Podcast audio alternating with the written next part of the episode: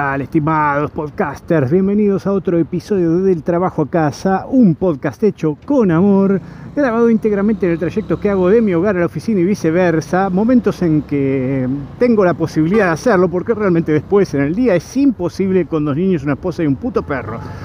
Esto se graba de corrido, sin ediciones, así que no esperen más que ruidos, puteadas, bocinas, etcétera, etcétera y quizás este, si algún día tienen fortuna podrán escucharme interactuar con un accidente en vivo. Esperemos que no, pero bueno, este, dado que voy en moto probablemente escuche más ruidos de lo habitual. Cuando voy en auto es un poquito mejor la acústica porque es como una sala de ensayo ahí adentro, ¿no? Con los burletes y todo. En fin, eh, dicho esto, hoy vamos a continuar con el ciclo de esta gente nefasta o gente de mierda y en este ciclo vamos a hablar, en este segundo episodio o capítulo, como quieran llamar, lo que más le guste, eh, del vende humo. Sí, el famoso vende humo, esa persona nefasta que en la oficina eh, generalmente es odiada por todos, repudiada por la gran mayoría de aquellos que quieren hacer su trabajo de manera normal. Porque, digamos, la mayoría de la gente, como hablamos en algún que otro episodio, va al trabajo porque le pagan, digamos no sé si todos, pero creo que la gran mayoría, es un workaholic o alguna persona que no tenga nada más que hacer en su puta vida, eh, todos queremos ir a hacer lo nuestro lo menos posible, eh, de una manera eficiente, e irnos a la mierda, y cobrar nuestro salario al mes siguiente o la semana, o depende de dónde estén, como carajo les paguen. En definitiva, eh, es una es una premisa que cada trabajador habría de seguir, ¿no? Pero bueno, hay gente, hay excepciones a esto, porque lamentablemente siempre pelotudos y en este, en este bazar donde podemos elegir qué pelotudo nos toca, nos puede tocar el vendehumo. ¿Y quién es el vendehumo? ¿Por qué nace el vendehumo? Bueno, como hablamos en el episodio anterior sobre este, los obsecuentes, eh, podemos hablar en este caso de personas que puede que tengan algún tipo de habilidad de la cual hacer notar, pero que igualmente optan por exagerarla a niveles indescifrables para plantear todavía más de lo que realmente es. Este, y verdaderamente es un poco nefasto el tema, o sea, porque hay que subsistir con estas personas, o sea, uno va a hacer su trabajo mínimo indispensable, dice, listo, terminé, ya está, me voy a rascar la bola, voy a tomar un matecito, un café, lo que carajo les guste tomar, la infusión es de su elección. Este, y estas personas, sin embargo, están como tratando de hacer más allá del deber. ¿Y por qué digo esto? Porque necesitan destacarse de alguna manera del resto, no sé, por una cuestión de ego o por una cuestión de supervivencia. En general, en estos casos, a diferencia del anterior, de la obsecuencia, tiene más que ver con un destacamiento necesario para progresar en la carrera más que para sobrevivir. O sea, no lo necesitarían. Son personas que tienen una serie de habilidades mínimas como para subsistir tranquilos, pero no les basta con subsistir tranquilos y en armonía con el resto o en consonancia con el resto de los pelotudos que estamos en la misma oficina, sino que tienen que ser por demás. En realidad es un poco engañoso, porque no es que hagan por demás, por algo son vende humo, porque digamos que vende humo es una persona que te está vendiendo algo y atrás de eso en realidad no hay nada, es toda una pantalla de humo, no hay un carajo, este, y es lo que pasa en estos casos, o sea, la persona que que se dedica a esta, esta labor, dale, colectivo hijo de puta avanzada, una puta vez que tengo que doblar el semáforo. Eh, bueno, les decía, perdón por la situación, pero me está rompiendo la bola, va dos por hora, para el semáforo, abre el semáforo y está pelotudeando en la esquina, poniendo mierda, piensa cruzar. La cuestión es que estas personas, eh, en definitiva, lo que suelen hacer es, por ejemplo, toman una labor, lo, lo primero por cual lo vamos a identificar es, por ejemplo, una labor cotidiana, que hace cualquiera de los demás de la oficina, estas personas las hacen de una manera que aparentan ser más de lo que son. O sea, por ejemplo, no sé, a una persona normal en el trabajo le piden, bueno, este, ordenar las cajas que están acá, ¿no? Entonces va la persona, ordena las cajas, listo, terminé y sigue con su vida. Bueno, aparentemente los vendehumos necesitan hacer que esto parezca todavía mejor de lo que realmente es. Entonces te dicen, no, no sabes, estuve ordenando cajas pero no sabes lo pesadas que eran. Y aparte no sabes, encontré, porque aparte es eso, primero exageran y después aparte es como que indican que hicieron algo más allá del deber, porque eso es lo que los destaca del resto. Entonces, no, no, mientras acomodaba las cajas que me pediste, me di cuenta que había dos cajas que no tenían que ir ahí, que estaban guardadas ahí. Y yo las reacomodé donde iban. O sea, te metiste donde nadie te pidió, hiciste un trabajo extra y encima tenés que contarlo, porque aparte sos buchón para que hacer, porque parte del ser vende humo es tirarle un poco de tierra al resto, porque tienen que destacar, o sea, el vende humo tiene que destacar, sea por su propio mérito, que en general no lo es, o porque los demás hicieron algo mal y él lo detectó porque es un genio o una genia irreemplazable en la oficina. Con lo cual, bueno, vamos a encontrarnos con este tipo de actitudes de mierda de este, parte de estas personas que son detestables porque, o sea, en, el ámbito oficinístico, por supuesto, todo el mundo sabe que es hacer cada cosa. O sea, todo el mundo acomoda caja, todo sabe lo que es acomodar una caja, maestro. Lo hacemos todos los putos días. Que lo haga bueno te hace especial ni vos lo hiciste de una manera distinta al resto. Y si encontraste algo mal y lo ubicaste bien por vos, te felicito. Pero no rompa la bola y no mucho ni es ante la autoridad, que es el otro tema, ¿no? Porque generalmente es de mm, mostrar sus talentos no entre los compañeros o el afectado, no es que va y le dice al que estaba mal acomodada la caja, no, no va y le cuenta, che, este, sabe que encontró una caja tuya mal puesta, eh, no, va y le cuenta, lo comenta entre todos, onda para decir, ah, viste, yo soy el único que puede resolver estos temas. Al fin pude rebasar ese colectivero que viene, no sé, durmiendo una siesta, el pelotudo a dos por hora, deja un espacio de una cuadra entre el auto que le sigue adelante. No sé qué carajo tienen en la cabeza estos tarados de mierda. Como si no tuviera suficientes pelotudeces que soportar en el día, tengo que soportar a los colectiveros que vienen pachorreando arriba del volante. Si venís adelantado en el puto trayecto, jodete, hijo de puta. No sé, esperar la esquina antes de llegar a terminar, pero no jodas a todo el mundo y encima te ocupan toda la puta calle. Bueno, nada, perdón, perdón por ese abrupto de nuevo. Seguimos. Eh, entonces le decía, estas personas vende humo, como tiran tierra al resto, se destacan de los demás. Y ese es su objetivo, ¿no? Figurar como que son los héroes. Y hacen cosas, entre otras, como quedarse fuera de horario. O sea, y gratis, obviamente, ¿no? No se van a quedar haciendo algo o adelantando trabajo el día siguiente.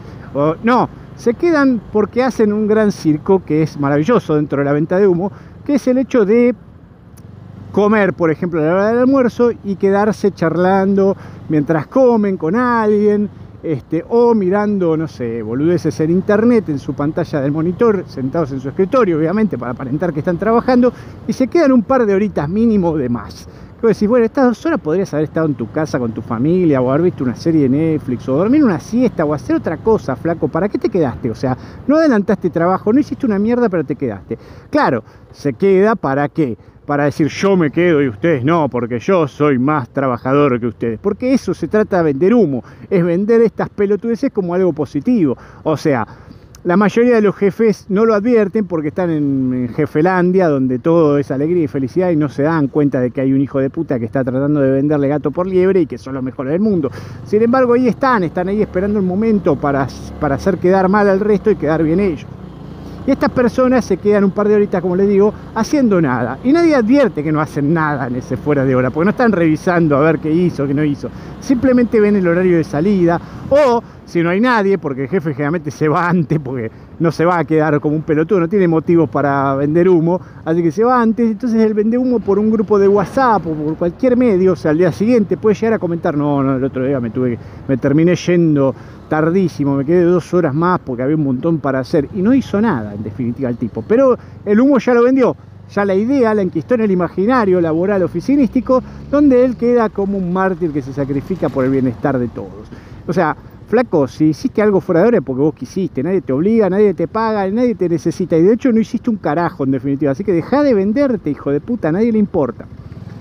Pero bueno, más allá de esto, otra de las cosas que suele hacer el vende humo es estar a la orden del día para entrometerse en el trabajo ajeno. O sea, si hay alguien con el que comparte oficina o comparte trabajo, el vende humo se le va a acercar de tal manera que va a querer intervenir en lo que está haciendo el otro. O sea, vos estás acomodando las cajas, pongámosle de nuevo con las cajas. Estoy con las cajas hoy, ayer estaba con el, en el episodio pasado, estaba con, lo de arquitectura. Bueno, vamos con las cajas. Estás acomodando las cajas y viene el chabón de la nada, o sea, te encomendaron a vos hacer lo de las cajas. Entonces vos te vas a acomodar las cajas y aparece el tipo, sin que nadie lo llame, a ayudarte a acomodar las cajas. No, mirá, yo te, y te agarra y te quiere ayudar. Flaco, no toques mis cajas, yo estoy haciendo esto. Si querés acomodar las putas cajas, agarrá, acomodar las cajas y yo voy a hacer otra cosa. O sea, voy y me rasco la poronga en el escritorio. Yo no te, tengo que hacer esto porque es lo que me mandaron, no porque me agrade. Si vos querés hacerlo, bueno, agarrate el laburo y hacelo vos solo, ¿sabés? Yo no quiero hacer una mierda más. Pues total me van a pagar el mismo puto sueldo, hijo de remil puta. Vos porque querés figurar de que estás haciendo algo con los demás. Ah, qué, qué colaborador, qué voluntarioso, qué... Voluntarioso las pelotas, ya estaba alguien asignado ahí. Y si no lo hace, lo controlarán y le dirán, lo hiciste mal, y a otra cosa. No tiene por qué venir el compañero a supervisar el trabajo ajeno encubiertamente y para figurar encima, para mal en peor, figurar de que él también participó, porque claro, él tiene que estar. Y cuanto más importante o más difícil la tarea es, más le gusta figurar, aunque no hagan absolutamente nada. Quizás se queden al lado sentados mirando cómo el otro acomoda todas las cajas. O sea, ¿me entienden el ejemplo? O sea, vos estás acomodando la caja, viene el chavo y dice, no, vine a verte, porque la verdad que esto de las cajas es terrible. Y el tipo se te sienta al lado y se fuma un pucho, se toma un café, lo que le guste, difusión nuevamente, y no hace un carajo. Pero para los demás estuvo el vende humo ayudando esta labor, que sin su ayuda no hubiera sido posible. Hijo de remín, puta, no hiciste una mierda. Lo único que hiciste es querer que tu nombre aparezca como un compañero de trabajo práctico de mierda del colegio, como hablamos en su momento en la sección de educación, que si no escucharon los invito a recorrerla. Ahora, no, en Teamwork, en Teamwork hablamos de esto. Perdón, me estoy equivocando de episodio, qué mal que estoy. Ya ni me acuerdo de los nombres de los títulos de qué carajo de episodio hice, ni que hablé de cada cosa. Pero bueno, en fin, no tengo acá una guía ni un índice, estoy manejando la moto, así que sepan disculpar. La cuestión es que estas personas logran su objetivo el 99,9% de los casos, como pasa con el obsecuente. O sea, el vende humo logra imponer esta, esta mm, imagen mentirosa de sí mismo ante la autoridad y logran obtener el beneficio que en general el vende humo suele tener un beneficio un poquito mayor que el obsecuente, porque bueno, dicen, eh, este muchacho es indispensable, ayuda a todo el mundo, es un fenómeno, sin él no sé qué haríamos, entonces le dan un rol de mayor responsabilidad o le dan cosas, labores en general, no, no les pagan más, pero le empiezan a asignar laburo más pesado. Por boludo, por meterse en la boca del lobo y agarrar pelotudeces que no le corresponden, entonces le encajan boludeces que no, pero ¿qué hace? Astutamente, el vendehumo sabe muy bien qué hacer en estos casos. Y lo que suele hacer cuando le encajan demasiado laburo o laburo complicado es empezar a patearlo porque dice estar ocupado. O sea, como le dieron las gemas de la abuela del trabajo, o sea, le dieron el trabajo piramidal, construir las pirámides de Egipto, el tipo obviamente no puede porque es un ser normal, mortal, como el resto de los demás compañeros de oficina que ya están podridos de laburar y no tienen más ganas de laburar de más. Pero claro, como él se ofreció, le cabió toda y ahora tiene que acomodar, en vez de 10 cajas, le dicen, bueno, acomodate 100 cajas en un día porque necesitamos ponernos este, a, tiro con este tema que está trazado y vos sos el único que puede hacerlo. Entonces el chabón, como no puede, ¿qué hacer? Reparte la mierda que él recolectó con el resto de sus compañeros que no querían saber nada de acomodar las putas cajas. Pero como él solo abrió la compuerta, abrió la caja de Pandora, esa puerta al infierno de esa labor nefasta, y, dijo poder hacerla porque él era el único que podía hacerla, entonces esa tarea se ve afectada a todo el resto del plantel que comparte este señor. Con lo cual todos sus compañeros lo van a odiar porque la verdad que nada peor que tener que hacer un laburo de mierda que no esperabas o que no era necesario hacer en ese momento o que para el cual no daban abasto porque son pocas personas, porque un pelotudo pretende que puede hacerlo y después no lo hace porque te lo encaja vos y él se pone a fumar un puchito al lado tuyo igual mientras vos lo haces todo. Y decís, hijo de remil puta, o sea, nos encajaron 10 veces más laburo porque vos te hiciste el banana y ahora encima lo tengo que hacer yo porque vos sos un hijo de puta. Pero bueno, la mayoría de los compañeros de oficina no lo van a delatar a este. O sea, sí van a tratar de matarlo en cuanto puedan. O sea, si tuvieran la posibilidad de pisarle la cabeza, no, sé, no tengan ninguna duda que los compañeros lo van a querer matar por pelotudo, por bocón y por figuretti. Otra cosa que suelen hacer estas personas es vender con bombos y platillos sus logros en los grupos de WhatsApp, que es un poco lo que hablábamos. Y no solo eso, no solo sus propios logros y su que me quedé hasta tarde y mandando una foto saliendo, lo comparten también en sus redes sociales, no sea cosa que alguien se pierda de todas las maravillosas cosas que hacen. O sea, en vez de acomodar caja, el tipo, no sé, se quedó baldeando el baño. Flaco, tenías que acomodar caja, pelotudo. ¿Qué carajo me importa si baldeaste el baño? Nadie te lo pidió, no sirve, no es parte de tu función.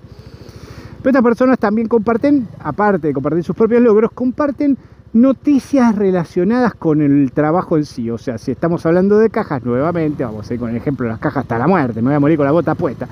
Si vamos con el ejemplo de las cajas, el tipo va a mandar noticias del diario que haya encontrado sobre cajas como algo interesante por el grupo del trabajo, como diciendo, estoy vivo y respiro este trabajo, este trabajo es mi vida y no puedo descansar.